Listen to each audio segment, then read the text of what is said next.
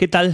Muy buenas. Tengan una gran bienvenida a un nuevo episodio de Antropología Pop. Mi nombre es Juan Manuel López Manfré y lo que están viendo acá eh, es eh, la decoración de mi estudio, de mi oficina de trabajo, de una habitación de mi casa que tengo la suerte, la dicha y el privilegio de que sea asignada para generar conversaciones con ustedes, para grabar música, para tener reuniones, etc. Para cuando vean este video, yo voy a estar en el Estadio Vélez Sarfield viendo el show de celebración de 30 años del disco El amor después del amor del cantante, autor, compositor argentino Fito Páez. ¿Y por qué es significativo esto que les estoy diciendo? Primero van a ver esto no solamente el domingo 2 de abril, que es el día que voy a ir a verlo tocar, el domingo 2 de abril de 2023, lo van a ir viendo después, pero este video se va a estrenar, este podcast se va a estrenar ese día. ¿Por qué es significativo para mí? Bueno, porque estoy yendo al estadio de Vélez Sarfield a ver el show, homenaje al show consagración de Fito Páez 30 años atrás, en 1993, un año después prácticamente de que edita el disco que lo lleva a la, eh, al estrellato latinoamericano, iberoamericano, que es El amor después del amor nada es igual ni para Fito Páez ni para nosotros en Argentina, nada es igual después del disco El amor después del amor. Estoy yendo con mi hermana, con mis sobrinos, con mi sobrina, estamos yendo como en un evento familiar inédito de las cuatro, tres personas, cinco, seis personas que vamos a ese evento, tres no existían en 1992, eh, que son mis sobrinos y mi sobrina, pero mi hermana fue al primer espectáculo, fue al show de Vélez Sarfield, donde Fito Páez se coronó como lo que hoy sabemos un ídolo popular.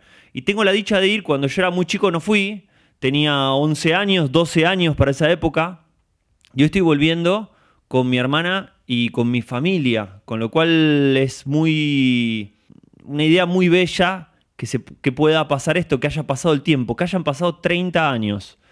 Después podemos hablar de mi hermana que tiene un montón de anécdotas rockeras. Mi hermana estuvo en, el recital de Nirvana en Vélez Sarfield, en Argentina, en Buenos Aires, ese famoso recital donde nunca tocó Smell Like Teen Spirit eh, e insultó al público porque el público le había arrojado monedas y encendedores a las Calamity Jane, una banda punk de mujeres que había abierto ese concierto para los Nirvana.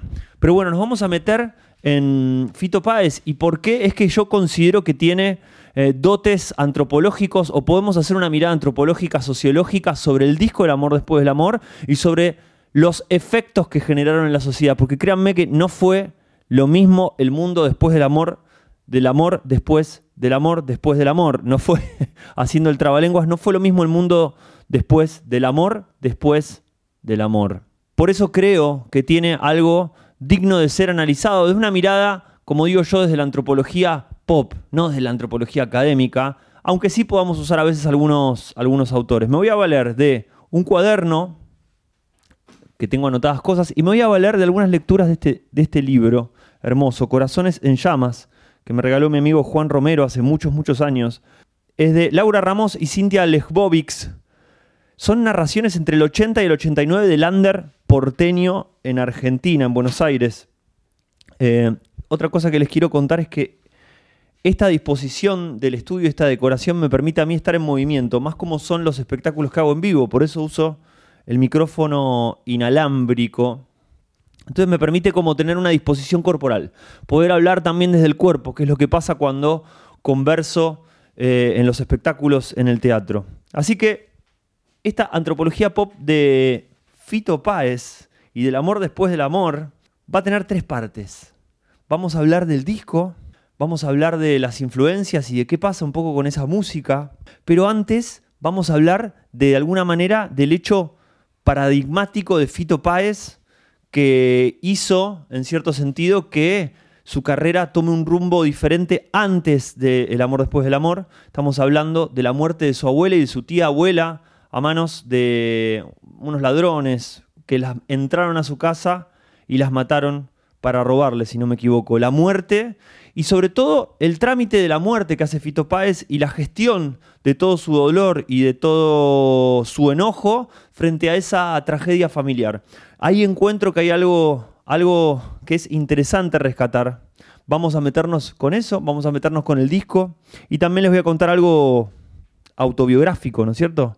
Porque si algo pasó con ese disco es que a mí me, me, transformó la vida. Y cuando digo que me la transformó a mí, sé que a muchas personas de mi generación y otras generaciones lo que pasó luego de la escucha de ese disco no fue igual a lo que venía siendo antes. Por eso podemos pensarlo hasta antropológicamente como un disco de, de pasaje, de pasaje de edad, de un estado a otro, de la niñez a la adolescencia, de la em, adolescencia a la juventud. Es un disco que habla del amor, pero de diferentes formas del amor. El amor después de, el amor después de haber amado, el amor después de una pérdida, vaya a saber después de qué. Pero la idea de que después de algo sigue la historia es reconfortante. Por eso grandes ideas religiosas, como por ejemplo la del catolicismo, la del cristianismo, la idea de que vivimos para siempre, tiene un poder enorme en las almas de los seres humanos. La idea de que le ganamos a la muerte. Eh, Andrés Calamaro con los Rodríguez dice, creo que sé cómo hacer para combatir el tiempo, que en cierto sentido eso es combatir a la muerte, porque el tiempo eh, es equivalente a que tarde o temprano venga la muerte. Así que después de este momento filosófico lúgubre, nos vamos a meter en el amor después del amor. Vamos con lo, con lo, con lo primero. Les quiero leer esto. El libro Corazones en Llamas de Laura Ramos y Cintia Lechbovics arranca así. La primera página, el primer capítulo, arranca en 1980 y dice esto. Fito, mataron a Lennon.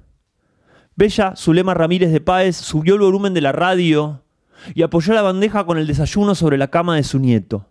Eran las 7 de la mañana del martes 9 de diciembre de 1980 y poco más de una hora después, Rodolfo Páez debía rendir examen de contabilidad.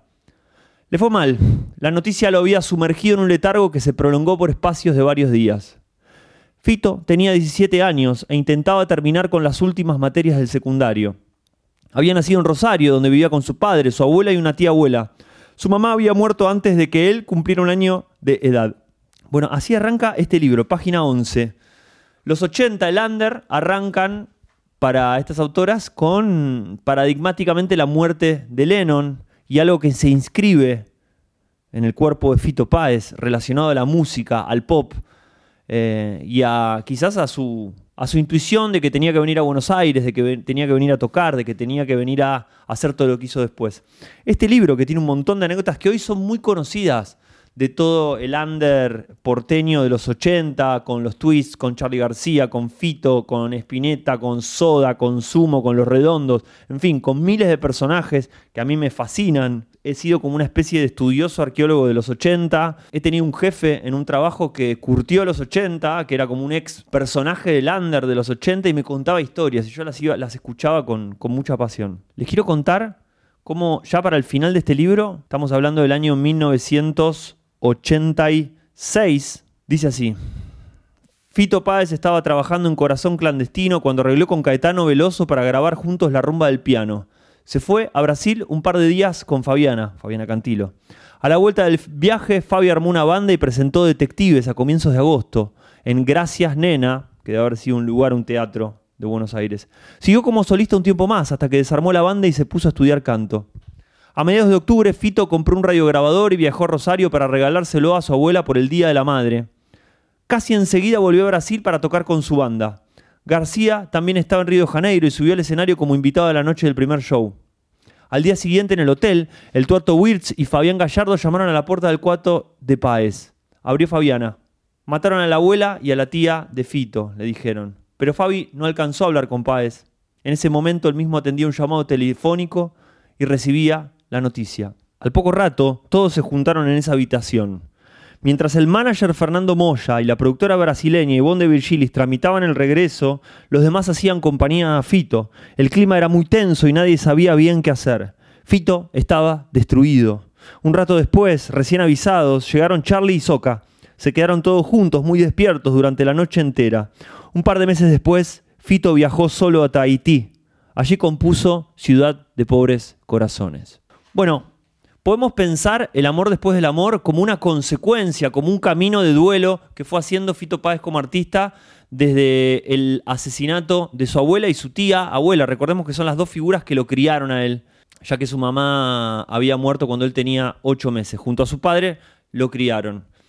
Escribió el, disco Ciudad de Pobres Corazones, después Ey, después Tercer Mundo, que es un disco como eh, no tanto enfocado en el dolor de la pérdida, sino más en el enojo contra el mundo o narrando unas crónicas de lo que era el mundo y lo que era el under que él estaba viviendo en esos momentos. Y después de eso conoce a Cecilia Rotas, a, la quien fue el amor inspirador del disco El amor después del amor, y compone El amor después del amor, valga la redundancia podemos pensarlo como un proceso que va desde el dolor, pasa por el enojo y termina en una suerte de apertura emocional para vivir lo nuevo, lo después que viene de lo que sigue, de lo que antecede, de lo que creemos que es el final, ahí aparece el amor después del amor. ¿Y cuál es el tinte antropológico que me parece que tiene este disco o este hecho de que él se haya encontrado con semejante tragedia? fue la respuesta que Fito Páez tomó ante el hecho de la injusticia, ante el hecho del delito. Fito Páez nunca habló desde el odio, nunca habló desde el enojo, dijo que declaraciones después de, ese incidente, dijo que no odiaba a los asesinos, que realmente mm, quería que se haga justicia, pero que no sentía odio, que no se iba a anclar en ese odio, que no le iba a devolver a sus abuelas, que quería seguir adelante y nunca se metió con temáticas de, enojo hacia eh, la delincuencia desde, che, eh, son todos unos hijos de puta, hay que matarlos a todos. Nunca se metió con discursos exageradamente agresivos. Con lo cual no digo qué es lo que hay que hacer, porque ante semejante tragedia nadie sabría qué hacer eh, y cada situación es particular. Lo que quiero destacar es esa mirada no punitivista que tiene Fito, que dijo, yo no los voy a odiar, yo no fui criado con odio, no estoy para eso, ¿no? Mm, me parece que es interesante destacarlo entre, entre toda esa, esa marea de a veces de, punitivismo como respuesta ante ciertos emergentes sociales. Con esto no quiero hacer una suerte de, apología progre de que no, no hay que enojarse con, con los chorros, con los delincuentes. Digo, me parece que Socialmente tiene que haber un sistema que no esté basado en el, en el enojo y en el rencor para poder juzgar y resarcir y compensar y generar equilibrio en una sociedad ante injusticias eh, en vez de pensar en ese tipo de frases como dijo Susana Jiménez, el que mata tiene que morir, que son como de, de, situaciones con mucho más violencia. Digo, las personas sí pueden estar enojadas, las personas tienen derecho a estar enojadas, a sentir eh, esa necesidad de venganza, pero digo, está la sociedad y está el sistema jurídico que debería funcionar de esa manera. Por eso la primera parada que quería hacerles es esta. Fito Páez como una suerte de mm, persona que encara la tragedia y que encara una situación muy difícil de la vida con una respuesta extraordinaria, inédita, diferente, alguien que no se ancla eh, en el rencor y dice, yo no fui criado así, vamos a buscar justicia, pero yo quiero seguir adelante, no tengo rencor ni odio por nadie en específico. Lo que sí vamos a hacer ahora es hablar del disco. Primero quiero hablar de las influencias de Fito Páez, que no sé si se habla mucho de cuáles son sus influencias. Sobre todo en los 80 en Argentina había una cuestión de un descubrimiento de la cultura hip hop y de, no porque hubiera hip hop en, los 80 en Buenos Aires, sino porque Charlie García viaja a Nueva York, traen las cajas de ritmos, traen las primeras eh, sonidos post 70 eh, con los samplers, las cajas de ritmos, las cuestiones que vienen más de, de la cultura hip hop de Nueva York. Ese es Charlie por un lado, pero tanto Charlie como Fito Páez para mí tienen tres influencias claras que no las blanquean mucho, que no hablan mucho de eso y que no sé si los periodistas de esa época las iban documentando, iban hablando de, de eso. Les digo, para mí el sonido de los 80 de Charlie y de Fito tiene mucho que ver con Prince, con Stevie Wonder y con Steely Dan. Alguien que, una banda de la que no se habla mucho, pero es de la banda denominada de RB o soul blanco, porque eran personas de color blanco, si es que hoy podemos hablar con esos términos de racialización. Eh, eran blancos que hacían soul con una calidad muy eh, yacera, muy académica, tocaban muy bien. La persona que manejaba Steely Dan atrás de todo eso, el líder de Steely Dan era Donald Fagen. Y hay mucha referencia a la música de Charlie Fito si escuchan esos discos. Así que me parece que ahí que, es una buena data para, para tener en cuenta. Eh, les recomiendo.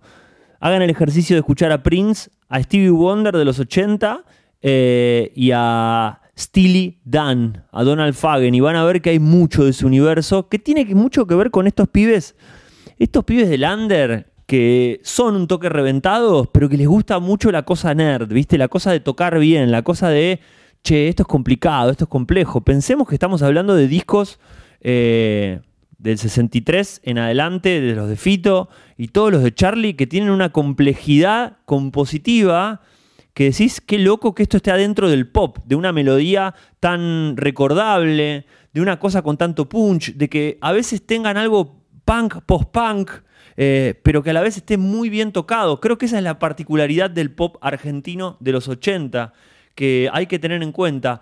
Hubo una actitud como punk de reviente con personas que estudiaban un montón sus instrumentos y trataban de hacer cosas complejas. Complejas para, ¿viste? Para, para que otros músicos digan, uy, qué grosos estos pibes, pero también funcionaban en el esquema pop. Funcionaban en el esquema pop. Con lo cual me parece que es muy. Mm, nada, muy mm, remarcable para destacar. Yo no soy muy fan de todas las cosas complejas, pero escuchar Charlie y escuchar Fito es entender que lo complejo puede estar a disposición de lo pop, que lo pop en cierto sentido es lo simple o es lo, lo, que se queda, lo que se queda alojado en el corazón de las personas, eh, en las orejas de las personas. Voy a agarrar mi compu y les voy a contar el track listing de El amor después del amor. Es un disco que arranca, ya les digo, con bueno, con el amor después del amor. El amor después, el amor del beso. Esa cosa medio ahí de Fito. Vieron que Fito era como mega flaco y era como, loco, así. Eh, hoy lo vemos como un señor grande, ¿viste? No, no, está tan en esa. Pero ves que el, pibe de, joven era, era así, un personaje. El amor después del amor arranca, ¿se acuerdan con esa, con esa base de esa batería electrónica que es tu, tu, Bueno, eso, eh, ese ritmo, esa base, está extraída de lo que se conoce hoy como el género New Jack Swing. Es muy, ese sonido es muy de, por ejemplo, el disco Dangerous de Michael Jackson. Eh, todo ese pop de los 90 que lo pueden encontrar en temas como Fue amor, yeah, o simple amor. New Jack Swing le dicen. Viene de Estados Unidos, viene de Nueva York, viene de New Jersey. Entonces ahí nos muestra un fito que viene como conectado, ¿viste? Con alguna tendencia. El New Jack Swing es muy anecdótico. Todas esas cajas de ritmos, todos esos sonidos, Michael Jackson pensaba que era lo que, lo que iba a venir, ¿viste? Tipo, no, esto es como, es lo que se viene, esto es lo que va a dominar los 90.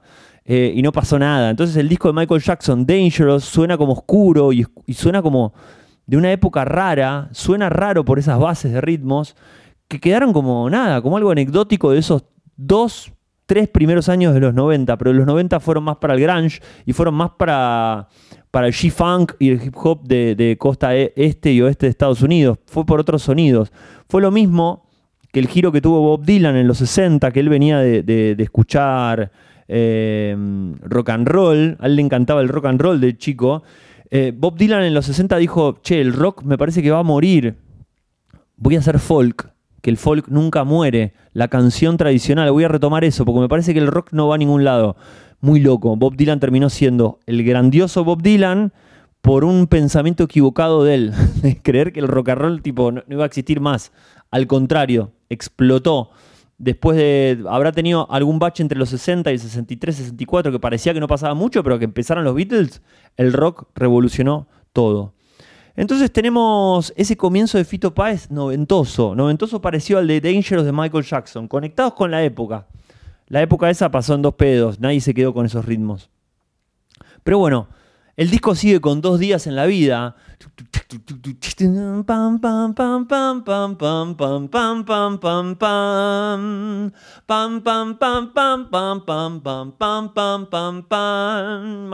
Escuchen esa, esa melodía. Me parece que es increíble la capacidad que tiene Fito de meter unas melodías que nos, que nos, que nos quedan alojadas en la memoria. Fito dice que Dos días en la vida es la primera canción feminista. Me hace acordar a. Es la primera canción feminista que se hizo, algo así dijo. Em, me hizo acordar cuando Alberto Fernández, el presidente de Argentina, dijo: Terminé con el patriarcado. Es como. Primero, no son cosas que debería uno atribuírselas, simplemente porque es una canción a la que le pone la voz eh, dos, chicas, Fabi Cantilo y creo que Sandra Mianovich o Celeste Carballo, narran la película Telma y Luis. Fito queda muy, muy fascinado con esa peli eh, donde dos mujeres deciden tomar el mando del volante y hacen una suerte road movie, se meten en bardos inmensos y terminan arrojándose al baldío como única forma de escape frente a, a una sociedad que no le da la cara a dos mujeres que simplemente quieren ser en el mundo. Fito Páez escribe una canción inspirada en esa película, porque Fito Páez es medio cinéfilo, eh, y él lo que tiene y lo que es novedoso es que él va cantando, va narrando una historia y los personajes van hablando. Entonces aparece Fabi como Telma eh, y, Sandra como Luis, o Celeste Carballo como Luis. Pero de ahí atribuirla como, buah, eh, me parece un montón. Después el disco sigue, y tengo que hacer alguna suerte de, tenerme en un par, en un par de, canciones emblemáticas. Un vestido de un amor, que es claramente eh, una balada que le escribió Fito Páez a Cecilia Rota, con quien estaba enamorado en ese momento. Tumbas de la Gloria, es tipo Tumbas de la Gloria. Eh, una de las frases que tiene es, llegó la muerte un día y se llevó todo como un vendaval, o algo así es la frase, como si fuera una suerte de alusión a eso. Yo tenía una familia y me la quitaron de un día para otro, me quedé sin, sin familia. Pero también tiene algo en alusión a lo que fue la dictadura cívico-militar de los 70 en Argentina. Eh, el, video está filmado en el cementerio de San Fernando, acá en la provincia de Buenos Aires. San Fernando es digamos, el distrito donde nació toda la familia de mi papá. Entonces, cuando era chico, era, era, el comentario era, ¿viste? Fito Páez vino a filmar el videoclip acá al cementerio de San Fernando. Es muy loco pensarlo porque mi abuela y mi abuelo están eh, en ese cementerio. Y digo, ¿habrá pasado Fito Páez? ¿Habrá pasado el Fito Páez de los 90, así flaco, pelilargo? ¿Y habrá tocado por ahí como el nicho o la tumba de mis abuelos? Eh, yo sé que suena lúgubre, pero también me parece poético. ¿Por qué? Porque yo en ese momento tenía 11 años. Y acá, con esta canción que les quiero decir, la canción número 9 que viene después de Tumba de la Gloria, que se llama La Rueda Mágica, fue el inicio de mi adolescencia, les puedo decir de esta manera, fue el inicio de mi adolescencia. Yo tenía 11 años y estaba escuchando música y me estaba empezando a interesar la música, principalmente por mi hermana que me grababa cassettes de lo que estaba pasando en los 90, los Ramones, los Red Hot Chili Peppers, Nirvana, cosas que me empezaron como a, percudir la cabeza y a la idea de decir, che, esto está bueno, eh, acá me está pasando algo. Y un amigo del colegio, Pablito Araña, viene y me dice, tenés que escuchar este disco. Y me trae un cassette. El amor después del amor, me dice. No, no, no, es increíble. Lo que pasa acá es increíble, me dice. Fito es lo máximo, tenés que escucharlo. Yo estaba como muy. Tenía mucha aversión siendo chico, aversión a mm, escuchar discos de rock nacional. Y me dijo, yo te voy a, te voy a hacer una copia y te voy a dar el, cassette. Y me hizo una copia, fíjate la manija que teníamos de, chicos. Me hizo una copia del cassette, me lo grabó, pero también le hizo fotocopia a todo el booklet del cassette original. Y me lo pegó en dos caras para que tenga las dos caras, ¿no? Hizo dos fotocopias de una sola faz, las pegó e hizo el booklet. Y me lo dio. Y yo recuerdo que fui, llegué a casa, agarré el grabador me metí en la habitación de mis viejos porque yo en ese momento, yo hasta los 14 años, eh, dormía en el living de mi casa porque vivíamos en una casa de, que tenía una sola habitación nada más. Entonces dormía en el living y la, intimidad la tenía a veces en el cuarto de mis viejos cuando estaban laburando o cuando, no sé, estaban después de comer o estaban comiendo, yo me iba. Cerré la puerta, puse el, grabador, puse el cassette y empecé a escuchar y ver el booklet. Y fue como una suerte de camino iniciático, de rito, de pasaje. Eh, lo que empezó a pasar ahí fue que de a poco dejé de ser niño con ese disco. Porque empezaba a hablar de una manera sensitiva, sensorial. Las palabras que decía yo no las entendía, pero de alguna manera sentía que me estaban hablando a mí, sentía que estaba llegando a mi corazón. Yo tenía 11 años, estaba empezando como a enamorarme de una compañera del colegio, yo estaba empezando como a sentir cosas románticas, como la, vivencia del primer amor, por decirlo de una manera, no el primer amor consumado, sino el primer amor idílico, acompañado del despertar sexual de un chico de 11 años, que es progresivo, pero bueno, uno empieza a tener los primeros cambios corporales. Eh, y todo ese cambio hormonal que venga acompañado de tanta poesía, creo que es un lindo camino para tramitar eh, el desarrollo sexual de uno, el encuentro con el otro, con la otredad, en el sentido más, más, más real, más físico. Uno es un niño, una niña, y está en su casa y el universo son sus padres. Y para todo le pide permiso a los padres. Y de repente hay un despertar, tu cuerpo cambia, vas al colegio, ves chicos, ves chicas, hay alguien que te mira, mm, hay una chica que te mira, que te trata de una manera diferente, y tu mundo empieza a cambiar. Tu mundo se, empieza a abrir. Hay una necesidad de salir afuera, de encontrarte. Guiada por la biología, por el despertar hormonal, pero acompañada por música, acompañada por cultura pop, acompañada por lecturas, acompañada por arte, me parece que es lo más lindo que te puede pasar.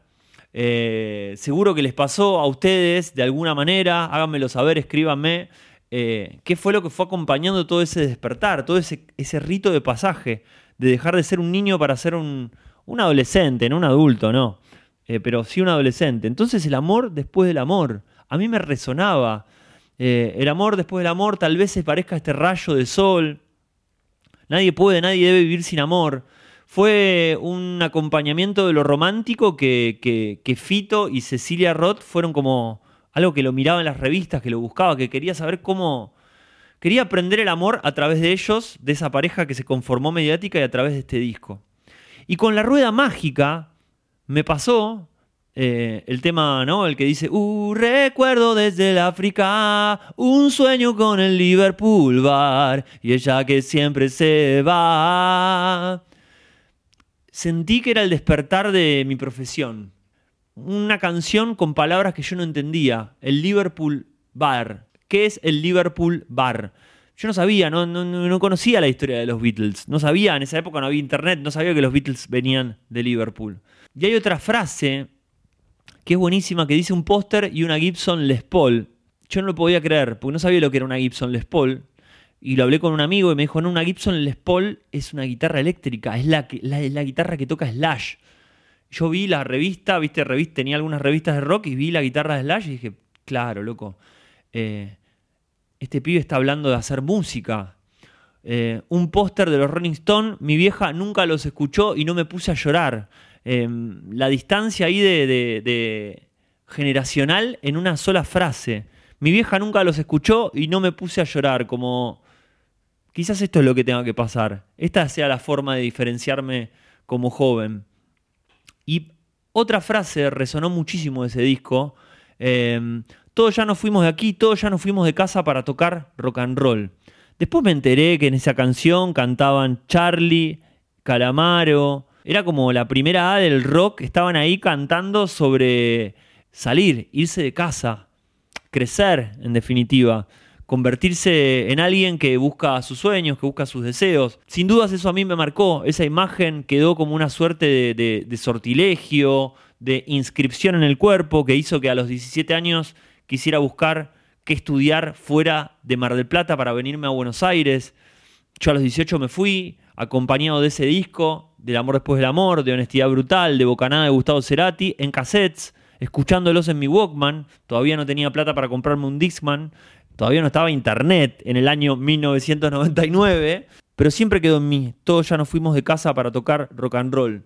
Creo que fue lo que hicimos muchos de nuestra generación, tocar nuestra canción, irnos de casa para tocar nuestra canción, nuestro vals, nuestro blues, nuestro rock. En mi caso fue hacer una banda de rock, curtir música, convertirme en lo que soy hoy, estudiar antropología, porque también la intelectualidad era algo que a mí me convocaba, que a mí me llamaba. Y se lo debo en parte a este disco. Este disco me dio, me puso palabras sobre cosas que estaba intuyendo sobre la vida, sobre mis primeras percepciones del mundo de la juventud. Así que me parece que el amor después del amor es paradigmático en muchos sentidos, por lo que representó para Fito Páez en su camino de sanación y de encuentro con el amor, eh, del, el nuevo amor, el amor que lo, que lo lleva quizás a su vida adulta, lo que fue para la cultura argentina, eh, lo que representa como disco de pasaje de un momento a otro para mucha gente de mi generación y quizás de otras generaciones, para lo que representa en mi vida quedó inscripto, hay pocos discos y uno se va a dar cuenta que hay pocas canciones, hay pocos elementos de todos los que uno consume en el día a día que van a quedar con vos para siempre. Hoy, 2 de abril, cuando estoy yendo a ver a Fito Páez, que yo ya lo vi mil veces a Fito Páez, pero ir con toda mi familia y, y vivirlo 30 años después, con mi hermana que estuvo ese día, que tenía 20 años y que estuvo ahí pogueando con el amor después del amor, volver todos ahora más de grandes y con personitas que no existían, que ahora están escuchando música y que lo ven quizás como un documento histórico, lo que va a pasar me parece más que interesante, me parece que estaba bueno documentarlo en este episodio de Antropología Pop. Así que si esto les gustó, me lo hacen saber. Si están en YouTube, se suscriben, eh, le ponen like y, me comentan. Pónganle like. Eh, y si están en Spotify u otras plataformas de podcast, me lo comentan ahí abajo. Hay un espacio para comentar ahora. Eh, y espero que lo hayan disfrutado y nos vemos pronto en otro episodio de Antropología Pop. Espero que les haya gustado mi, mi nuevo set y esta posibilidad, miren, de moverme y de hablar y de pensar y de sentir y de bailar. Un abrazo grande.